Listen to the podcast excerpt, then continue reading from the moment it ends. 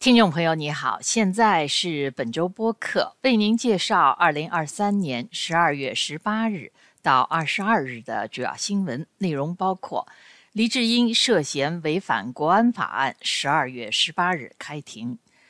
中国西北省份发生六点二级强烈地震，一百四十多人遇难；加拿大人口增长再次创纪录，今年第三季度增长超过四十三万人。B.C 省迁往外省的人数创新高，其中许多人迁往阿尔伯塔省。台湾大选首次政见发表会：战争与和平的选择。移民部宣布紧急措施，为加拿大人在加沙的大家庭成员提供临时居留权。年终回顾：加拿大2023年度十大气候新闻。加拿大财长弗里兰正式批准皇家银行以一百三十五亿加元收购加拿大汇丰银行。下面请听新闻的详细内容。本周一，十二月十八日，在戒备森严之中，香港西九龙法院开庭审理黎智英案。黎智英和涉嫌本案的《苹果日报》资深记者被指控密谋出版煽动性出版物，以及与外国势力勾结。此案庭审将为期八十天，不设陪审团，由三名指定的国安法法官负责庭审。如果被定罪，黎智英可能面临终身监禁。头一天晚上，支持黎智英的香港公众就在西九龙法院大楼外通宵排队，以确保能得到法庭的旁听席位。法庭外部署了防暴警察、警车和嗅探犬。香港保安局上周警告，任何破坏庭审的企图都不会被容忍。对黎智英的庭审正在成为一个新的国际外交热点，美国、英国、加拿大和其他欧盟国家都在密切关注这一庭审。这也是对香港2020年实施国安法以来能否保持司法独立的考验。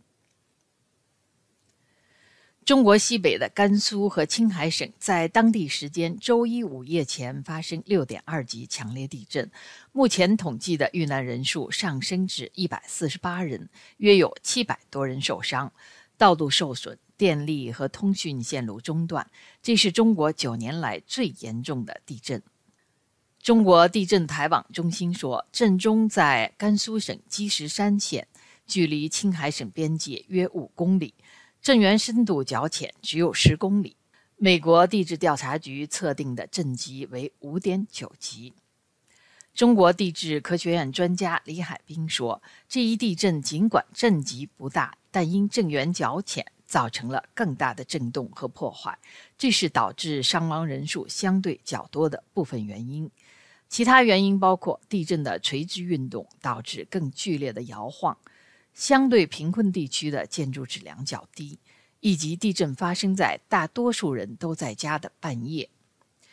这次地震造成的遇难人数是自2014年8月云南省发生地震以来最高的，当时有617人遇难。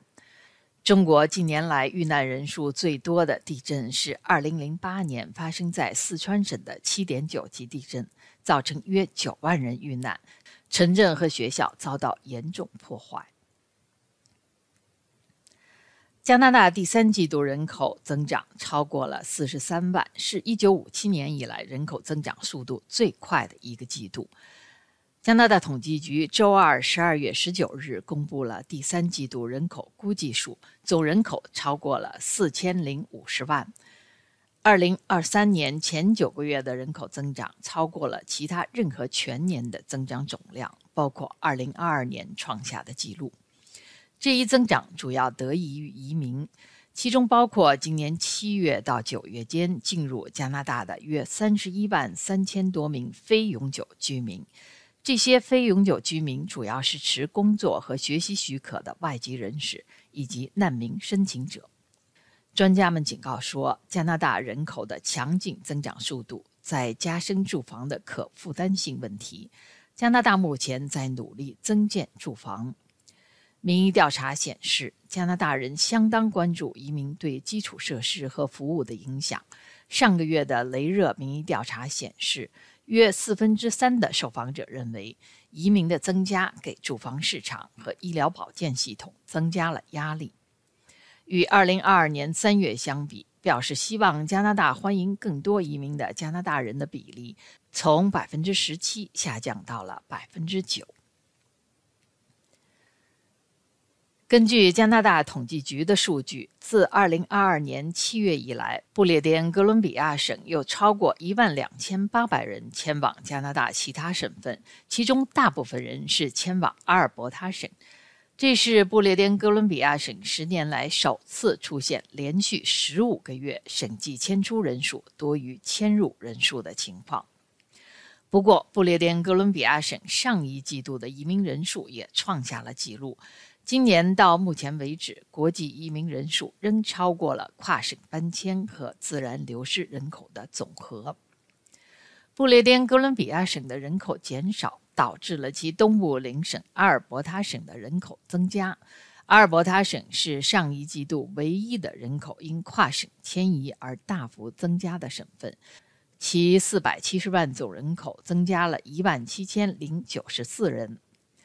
阿尔伯塔省现已连续五个季度人口增长超过一万人。阿尔伯塔省通过省际搬迁增加的人口大多来自于安大略省和不列颠哥伦比亚省，而阿尔伯塔省的房租，尤其是卡尔加里的房租，也随着人口的增长而上涨。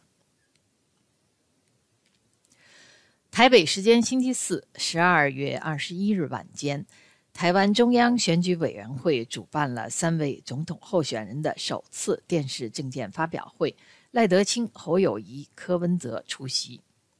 民进党候选人赖德清称，在中国眼中，我们三人站在这里选总统已经是台独。中国随后批评赖德清挑衅，十分危险。国民党候选人侯友谊表示，两岸关系上他不会在主权上让步。他表示反对“一国两制”，也反对台独。